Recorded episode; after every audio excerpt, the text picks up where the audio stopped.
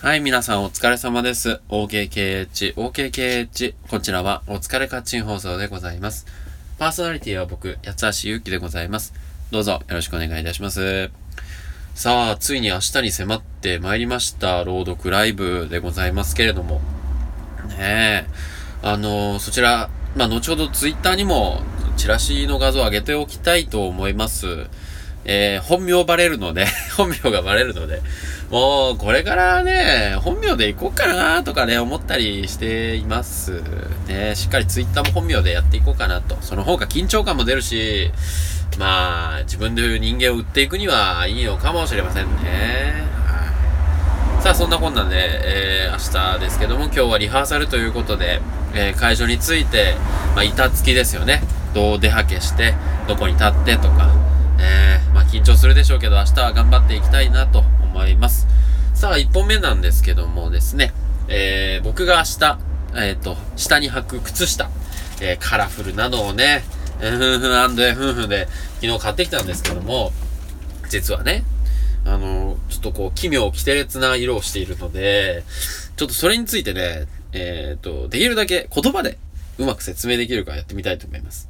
えーまず、えー柄なんですけれども、あ、じゃあ、地の色なんですけども、えーすごくエメラルドグリーンというかですね、かなりの派手な緑色をしておりまして、そこに、えーサンタさんの絵が描かれております。まあ、クリスマスなのでね。よくわかりませんけども、えー、髭を生やし、えーサングラスをかけたサンタさんが、えーとですね、ハワイアンというか、うん、なんていうか、寝るシャツというか、これ何シャツって言うんですかこれ、アロハシャツか。アロハシャツを着て、えー、あの、ドーナツが2段重なったところにぶっ刺さってる絵なんですね。もう、これを描いた人はどういう思いで描いたのかっていうとこなんですよね。むちゃくちゃ面白い柄でして、で、他にもちょっと用意したのは、黄色地にソーセージがばらまかれてる絵とか、ピンク地にバナナがばらまかれてるやつとか、もうね、ふんふんふんふんで、あのー買ったらね、えー、とんでもないところでしたね。えー、これを入って出たいと思います。はい。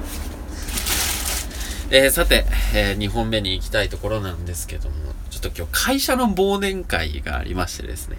ええあのーちょっと上司に連絡するのを忘れてまして、出席連絡としては幹事の、そのね、社員の方にしてたんですけど、えー直属の上司にはしておりませんで、えーちょっとそれで、こう、どうなるのかなっていうとかしますけど、仕事の評価にね、えー、繋がるならたまったもんじゃないので、別にそんな気にするかって感じですけどね。はい。さあ、2本目行きましょう。2本目なんですけども、あ、なんか今日鼻の通り悪いいな。えーと、キラ星さんというね、ラジオをされてる、キラ星さん、キラ星のコンペイトラジオっていうのをされてる、キラ星さんが、チャイについてどんなのかわかんないよね、みたいなお話をしてたと思うんで、えー、今日ですね、ファミマに行ったら、ゴゴティーのジンジャー香る温かいチャイっていうのが売ってたんですね。なので、ああ、そういえば、キラ星ちゃんチャイ、あの、言ってたって言って、買ってみたんですよ。で、僕もよく分かってなかったんですけど、要するにまあミルクティー的な存在ではあるわけなんですよ。原材料が牛乳、砂糖、紅茶、全粉乳なんですよね。で、クリームが入ったりしていて。で、6種のスパイスが入ってるってことなんですね。えージンジャー、シナモン、クローブ、カルダモン、ナツメグ、ペッパーでございます。えージンジャーとシナモンを中心に6種のスパイスの香りと煮出し抽出、6のか煮出し抽出した紅茶をミルクで仕上げた濃厚チャイということでね。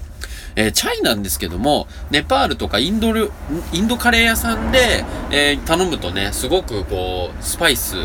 がね、よく香る、えー美味しいチャイが飲める。まあ、ベトナム料理、タイ料理屋さんとかでも飲めるのかなすごくそのスパイスが効いた、まあ、ミルクティーだというふうに考えれば良いのではないかと思いますね。ああ、そうするとカレー屋さん行ってきた、行ってみたくなりますね。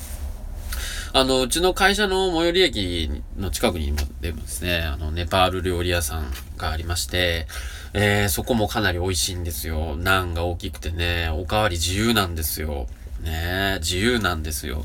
あの、でね、その、美味しいチャイも出るし、そして、えーハニーなんとかチーズなんとかもむちゃくちゃ美味しいですからね。ああ、また行きたいですね。お腹減りました。八橋ゆきでした。